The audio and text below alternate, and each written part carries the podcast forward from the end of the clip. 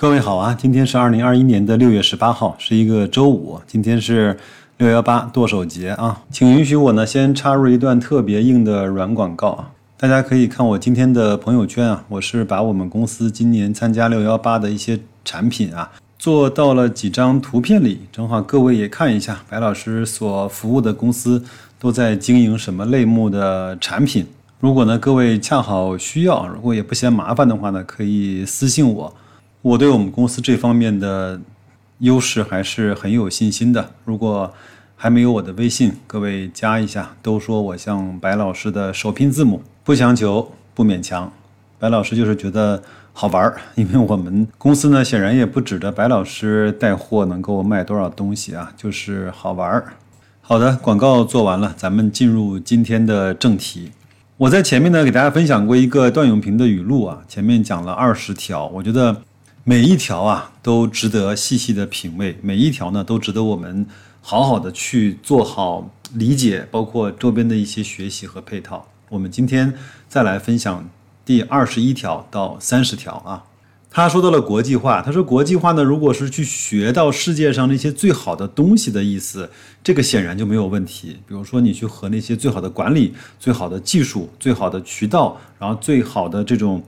呃，品牌设计去合作就没有问题。但是呢，他说，如果你指的是拼命的去到别的国家去做生意的话，对中国现在来看，绝大多数的公司而言呢，还是蛮危险的。二十二啊，负债的好处呢是可以发展的快一点，就像你如果融资涨的话，你就可以赚的多一点。不负债的好处呢是可以活得长一些。再说呢，一般来讲，银行都是在确认你不需要钱的时候才会把钱借给你的。二十三，扩张的时候一定要谨慎。我把这个呢叫做足够的最小发展速度，就是兼顾足够和安全的意思。多数人呢在扩张的时候呢都是用的所谓的最大速度，最后呢一个不留神就翻车了。比如说你开车上班，谁会说开车快点撞死算了，对不对？家人都是跟你讲慢点，注意安全。他没有担心呢你去不到那个地方，但是呢他会担心你在路上出危险。但是呢，现在的媒体啊，包括一些呃老百姓，甚至是一些地方的政府啊，都是这种心态，希望你能够足够的快，宣传的也是快，这其实是有问题的。二十四这句话呢很有深度啊，他说不懂企业的人是很难懂企业的，就像你听不懂这句话的人也是很难听懂这句话的。其实我对这句话呢有非常。深刻的这种感受啊，就是如果你没有在一个真正的商业机构里面、商业企业里面去待过的话，你没有去为公司赚过钱、做过销售谈判过、收过款，去包括去跟别人竞争过、去拓展过一些新的品类和渠道的话，你是很难懂得一个企业是如何在市面上生存的。我们中国的上市公司呢？绝大部分都是要以生产或者是出售服务来去换取盈利，来去在市场上获得足够的融资估值，包括整个的增长。那所以你如果没有在这样的企业工作，你会比较的痛苦。如何去理解一个在商业市场上的企业？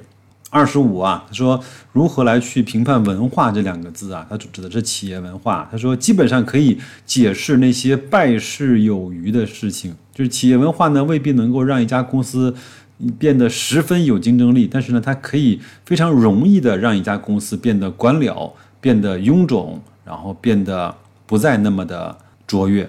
二十六啊。我一直认为，老是强迫加班加点的部门负责人的管理水平一定是有问题的；老是强迫加班的老板，他的管理水平一定是有问题的。二十七，狼性的文化，段永平认为最终会输给人性的。文化这点我是表示赞同的，但是呃，你说一个公司完全没有任何的狼性、没有血性，行不行呢？也不太行。特别是在这个企业的初级阶段的时候，一定得需要这样的拼啊斗，甚至是那些狼性的文化来做支撑。二十八，培训的成本呢很贵，但是呢不培训的成本更贵。不知道第二点的企业一定是走不远的。比如说，锻炼身体好像没什么大作用，但是你如果长期不锻炼身体的话，你会付出非常高昂的代价。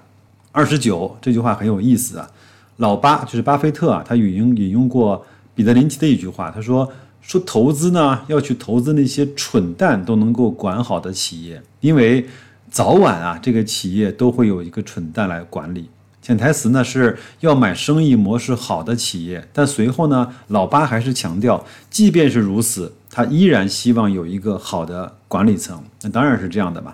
第三十，逻辑上来讲，两个公鸡加起来也不会变成老鹰的，就是两个平庸的企业，哪怕是合作了、并购了，或者是呃融合在一起了，它也不会成为一个更好的企业。好的企业本身就是好的企业的一个源代码，好吧？因为今天白老师事情特别多，那节目呢我就做的稍微的简短一些，也希望各位在六幺八能够购买到自己称心如意的商品，能够在半年度即将结束的时候呢，看一看今年自己还有多少在年初立下的梦想和目标还没有去付诸实践，半年度依然不晚，去把它给做掉，好吧？那就这样。接着听歌，接着 happy。